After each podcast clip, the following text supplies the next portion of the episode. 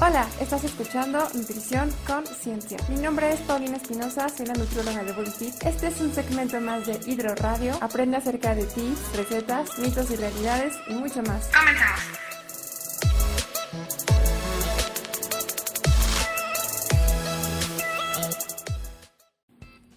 Hola a todos, ¿cómo están? Excelente lunes. El día de hoy tenemos otro segmento muy interesante de un tema que se pregunta bastante. Pero bueno, los invito a que se queden para saber de qué se trata. Este es un segmento más de nutrición conciencia. Mi nombre es Paulina Espinosa, soy la nutrióloga de BodyFit y comenzamos. El día de hoy me gustaría platicarles acerca del deporte. La nutrición deportiva es un tema súper amplio, hay muchísimo que hablar al respecto. Pero bueno, hoy vamos a hablar de los principales puntos de por qué es importante, qué es la nutrición deportiva y cuáles son las principales dudas. Empecemos aclarando qué es la nutrición en el deporte. Eh, yo he platicado en anteriores segmentos que muchas personas piensan que únicamente es como quiero bajar grasa y subir músculo. Y sí, es uno de los beneficios, pero va mucho más que mucho más de eso. Trata también de tener rendimiento en el ejercicio, así sea una rutina de pesas, así sea un entrenamiento largo en natación o así bailes. Cada uno tiene que ser muy diferente. Eh, es algo interesante porque eh, hay diferentes capacidades físicas, la fuerza, la resistencia, la velocidad, la elasticidad. Entonces, en función de cuál es la capacidad física que más se trabaje, es a donde se orienta el plan de alimentación. El más común es el de fuerza, al menos lo que veo más en consulta, las personas que van al gimnasio y que sí quieren ganancia muscular y que quieren bajar de grasa. En esta ocasión me voy a enfocar en ellos porque es el grueso de mis pacientes en cuanto a temas de deporte. ¿Han escuchado alguna vez el término hipertrofia muscular? Se escucha medio raro, hemos, nos asociamos como hipertrofia, como atrofiar, y si atrofiar suena malo, entonces no debe ser nada padre esto de la hipertrofia. Pero lejos de eso, hipertrofia es cuando lo que queremos es que el músculo aumente de tamaño, que se desarrolle más, que sea más voluminoso. Eh, entonces, para lograr la hipertrofia muscular, que es un objetivo que tienen varias personas, eh, tanto mujeres como hombres, hay que tomar en cuenta varios puntos nutricionalmente hablando. Y bueno, vamos a empezar a numerarlos, vamos a hablar de cinco puntos principales. Y bueno, comenzamos con el punto número uno. El número uno es hacer un consumo de carbohidratos antes de entrenar. ¿Cuáles son los carbohidratos? Eh, lo que, no sé, conocemos como harinas, tortilla, este, pastas, también el arroz, avena. Todas las frutas y los azúcares son considerados también carbohidratos. ¿Por qué deben de ir antes de entrenar? Porque la función que tienen es generar energía. Muchas personas hacen ejercicio en ayunas y si están acostumbrados, pues va, está bien. Pero al menos yo la recomendación que doy es siempre coman algo antes de hacer ejercicio, preferentemente algo de carbohidrato precisamente para que puedan rendir y tengan esta energía mientras hacen ejercicio. Si lo pudieran acompañar con una taza de café sin azúcar, muchísimo mejor, porque llevan ya una estimulación en el sistema nervioso que les va a dar una energía tremenda para todo el entrenamiento. Eh, ¿Qué pasa cuando una persona hace ejercicio en ayunas? ¿O qué podría pasar si se excede en el ejercicio? La primera fuente de energía de nuestro cuerpo es carbohidratos. Cuando se agota esta fuente recurrimos a la fuente 2, que son las grasas. Y ya cuando nos excedemos, o cuando nos malpasamos, o cuando comemos muy poquitito, nos vamos a la fuente de emergencia, que es la proteína, o sea, músculo. Entonces, si lo que tú buscas es una ganancia muscular y no comes nada antes de entrenar, seguramente tu cuerpo en algún momento del entrenamiento va a recurrir al músculo para poder seguir con esa actividad que tú estás haciendo. Así que no les recomiendo, al menos yo, no hacer ejercicio en ayunas. En el punto número 2 es tratar de consumir una fuente de proteína terminando el entrenamiento. Puede ser antes, sí, sí puede ser antes, pero yo sí recomiendo que sea mejor después porque la ventana de asimilación está entre 3 y 6 horas después del entrenamiento, les platico rápido. Para que el músculo se pueda generar hay una ruptura en las fibras que componen ese músculo. Cuando llegas al fallo muscular, o sea, cuando estás haciendo tus repeticiones y dices, ah, ya no aguanto más, ese punto es el fallo. Y está bien que llegues ahí, porque a, la hora de que se rompan estas fibras, el sistema inmune interviene, llama proteína, se regenera este tejido muscular y entonces sí se puede formar otra vez el músculo y puede crecer y ganar tamaño. Así que después de entrenar siempre procurar una fuente de proteína. ¿Qué, ¿Cuáles son las fuentes de proteína? Los alimentos de origen animal y también las leguminosas. Es decir, alimentos de origen animal, de preferencia bajos en grasa, es decir, limpios. Un filete de pollo, eh, a lo mejor claras de huevo, atún, en agua de preferencia. O las leguminosas son los frijoles, lentejas, soya. Si lo combinas con un carbohidrato es mucho mejor el resultado en cuanto a volumen se refiere. En el punto número 3 está el descanso. Descanso entre serie y serie y entre un día a otro de entrenamiento y también descanso incluye las horas de sueño. Eh, si tú trabajas, por ejemplo, muchas chicas me dicen, oye, es que yo entreno mucho pierna y glúteo y no sé por qué no me crecen. Entonces, te vas dando cuenta que estas chicas diario trabajan pierna y glúteo, entonces fatigan al músculo, no tiene este descanso y no crece. Los músculos grandes tienen que dejarse descansar por lo menos dos días. O sea, si entrenaste pierna y glúteo el lunes, espérate otra vez para entrenarlos hasta el jueves para que sí, sí justamente pueda descansar y crecer. Porque hay, hay detalles o hay errores muy pequeños que a veces no nos damos cuenta que los estamos cometiendo y que es ahí cuando lo cambiamos que ya empezamos a ver los cambios. El dormir de 7 a 8 horas también es muy importante porque durante la noche secretamos hormonas de crecimiento. Entonces, si hubo un trabajo muscular, como el cuerpo se regenera por la noche, entonces interviene esa hormona de crecimiento para que sí exista este crecimiento muscular. En el punto número 3 es consumir suficientes frutas y verduras. ¿Por qué? Porque para que la proteína se pueda absorber correctamente en el músculo y hacer este proceso que les decía de regenerar las fibras y demás, necesitamos que la célula sea, mm, digamos que la proteína sí pueda absorberse bien. Y para que eso pueda pasar se necesita que en el cuerpo haya presentes vitaminas y minerales. ¿De dónde las obtenemos? De frutas y verduras.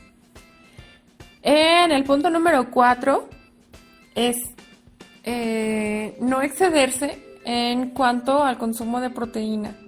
Hace rato hablaba si tomar proteína o consumir alguna fuente de proteína después de entrenar, sí, pero eso no significa que haya que, que llegar a un exceso para que haya más músculo. Yo conozco chavos que creen que entre más proteína consumen, más les crece el músculo. Y esto no funciona así, de hecho es todo lo contrario. Si tú, chico, que entrenas cuatro veces a la semana, decirte, te tomas hasta tres scoops de proteína al día, te comes un pollo completo, te comes 10 claras, perdón, 10 huevos en la mañana, entonces difícilmente vas a llegar a ese volumen muscular que tú quieres. Porque después de cierta cantidad de proteína, los receptores se bloquean y ya no vas a absorber más. Y toda esa proteína que tú estuviste tomando de más, lo único que va a pasar es que se va a desechar y al mismo tiempo vas a forzar a tus riñones a hacer un trabajo extra que a la larga sí va a traerte consecuencias y efectos secundarios. Así es que no, no al exceso de proteína, eso lejos de, de ayudarte te va a ocasionar un problema. Y bueno, finalmente el punto número 5 el punto número 5 es qué tipo de entrenamiento estás haciendo. Eh, creo que eh, hay que establecer muy bien los objetivos que tú tienes cuando vas a cambiar tu composición corporal. Si lo que quieres es hacer mucho músculo y haces CrossFit, entonces vas por mal camino.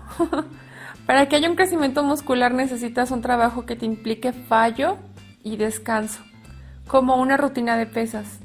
Si tienes un ejercicio que no te involucra fallo, por ejemplo, haces danza, difícilmente vas a incrementar ese músculo. Eh, si no tienes descansos justamente como en el CrossFit, que son ejercicios bastante rápidos, son intervalos muy seguidos uno y otro, tampoco hay un crecimiento muscular demasiado prolongado. Existe sí, pero si quieres ser una persona con más tamaño en las piernas, en los glúteos, y realizas como algo como un crossfit o natación, difícilmente vas a lograr ese objetivo. Entonces hay que tener muy claras las metas y en base a eso enfocarte a un tipo de entrenamiento. Yo, eh, bueno, ya, ya termino estos cinco puntos y me gustaría agregar algo más. Yo siempre he dicho que zapatero a sus zapatos. Eh, muchas personas me preguntan a mí acerca de rutinas, que si les mando alguna. Y puede que sí, tengo el conocimiento, pero es empírico. Yo voy a los gimnasios, he ido durante muchísimos años, he leído bastante al respecto, pero creo que hay personas que sí tienen la preparación específicamente para eso. Un licenciado en cultura física y deporte, un kinesiólogo, un fisioterapeuta, son las personas más indicadas para darte un plan de entrenamiento. Así como yo digo, no me parece muy padre que una persona que no es nutrióloga te dé dietas. Creo que lo mismo ocurre con, no es muy adecuado que alguien que no es un entrenador te dé un plan de entrenamiento. Entonces, sí les sugiero buscar una persona eh, que, que los pueda asesorar, que les pueda decir, mira, es que si tú bajas un poquito más el codo, vas a ver más trabajo y demás. Entonces creo que sí, sí hay que buscar esta parte para que sí haya un muy buen resultado. Finalmente, y me gustaría hacer un agregado en este tema de los suplementos, si son necesarios o no son necesarios. Híjole, mm, creo que si tu alimentación está perfectamente planeada y equilibrada, puede que ya no sea necesario tomar un suplemento, pero el suplemento que te ayuda a que tengas un poquito más, mm, es como una, ahora sí que como se llama correctamente, es una ayuda ergogénica, va a ayudar a que tu cuerpo tenga una capacidad extra. Quiere decir, por ejemplo, no sé, se me ocurre hablar de la creatina monohidratada. La creatina ayuda a que tengas un poquito más de resistencia. Si haces 20 lagartijas y tomas creatina, seguramente llegas a las 25 lagartijas. Es decir, la dieta no te va a proveer esta cantidad de creatina a menos de que la suplementes y si ves el resultado. Si me preguntan si es estrictamente necesario, quizás no es necesario como tal, pero sí te va a ayudar a que veas un mejor resultado. Eh, ¿qué, ¿Qué suplementos se pueden recomendar dentro de este objetivo del incremento de músculo? ya lo mencioné, la creatina monohidratada. La proteína también me parece que es un suplemento que sí te ayuda a ver un cambio. Em, hay diferentes tipos de proteínas en el mercado, hay proteínas gainers, hay caseínas, eh, están las whey protein, están las isolatadas, en fin. Cada una tiene un objetivo muy en particular, pero aquí lo importante es que tú sepas cuántos, cuántos gramos de proteína necesitas tú por tu peso y por tu trabajo muscular al día para así poderla tomar. Quiero decir, si eres una persona que está condicionando apenas en el gimnasio, o sea, apenas te inscribiste y ya quieres tomarte tres scoops de proteína, pues no. En este caso no te va a servir de nada. Y si ya lo consumes en tu alimentación, es decir, si comes una cantidad pues un poquito más grande de, proteína al día, incluyes atún entre comidas y demás, probablemente ya no sea necesario tomarte esta proteína. Pero todo va a depender mucho de cómo es tu alimentación, cuál es tu ritmo de entrenamiento, cuál es tu peso, cuáles son tus objetivos. Pero si la pregunta es, ¿es necesario tomar proteína? No es necesario, insisto, pero sí puede que por las necesidades de cada uno dé un beneficio mayor. Eh, en cuanto a los aminoácidos, ay, jole, bueno, al menos yo considero que si vas a tomar una proteína, ya no necesitas un aminoácido. ¿Por qué? Les informo o les cuento que los aminoácidos son como unos ladrillitos, son como unas pequeñas partecitas que forman al todo, a una proteína completa. Entonces, si tú ya te tomas una proteína que ya contiene todos los aminoácidos necesarios, no le veo la necesidad de incluir más aminoácidos, porque pasa lo que les comentaba hace un ratito. esa asimilación se bloquea y ya no se lleva a cabo. Entonces, creo que ese suplemento ya no, no sería necesario, yo no le veo pues ahora sí que valga la redundancia la necesidad, pero bueno, ya es cuestión de, de gustos, ¿no? Y finalmente el óxido nítrico o los preentrenadores. También hay que tocar este tema porque, bueno, para empezar, la palabra óxido nítrico está mal utilizada en el mercado. Óxido nítrico es una forma gaseosa que está presente en el cuerpo a partir de la generación de otras sustancias, como la L-arginina. Pero eh, todos los preentrenadores o pre-workout, como muchos lo conocen, contienen este ingrediente, la L-arginina, para ayudar a tener mejor, un mejor rendimiento en el entrenamiento. Eh, que si es necesario, híjole, también va a depender mucho. Si tú si desayunaste, si incluiste proteínas, si incluiste el café para entrenar y para, no sé, ir a correr y demás, pues no tomes un preentrenador. Pero si a lo mejor saliste a las carreras, digo, lamentablemente no comiste nada, mm, bueno, de entrada no te recomiendo que hagas ejercicio así, pero si ya no te quedó de otra, lo hiciste, entonces sí utiliza el preentrenador porque quizás sí te dé esa mm, energía o esa motivación extra. Eh, y finalmente así es como se va a generar el óxido nítrico en tu cuerpo. Con esa combinación de la arginina, em, casi siempre tiene otras combinaciones de aminoácidos derivados de la misma arginina y otros ingredientes estimulantes que contienen cafeína, no sé, este, cayena y Ingredientes similares a los termogénicos. Eh, muchos lo toman también porque ayudan a una vasodilatación, que se abra la vena porque sí existe una mejor oxigenación y a algunos les da ese efecto, pues les parece estético el que se marquen las venitas en los músculos. Eso creo que ya es cuestión de gustos, pero eh, yo al menos no lo recomendaría como en tu canasta básica de suplementos. Y bueno, el día de hoy termino con este tema muy interesante, da todavía muchas dudas, hay mucha tela de donde cortar, pero pues para más dudas y para más temas pueden escribirlos aquí en los comentarios. Si quieren una consulta conmigo, también con mucho gusto, aquí los recibo en mi consultorio. Estoy en Avenida Las Américas 903, consultorio 12. Eh, y pueden checar mis redes sociales, Bodyfit con Paulina. Gracias por escucharnos. Nos vemos, bueno, mejor dicho, nos escuchamos el siguiente viernes.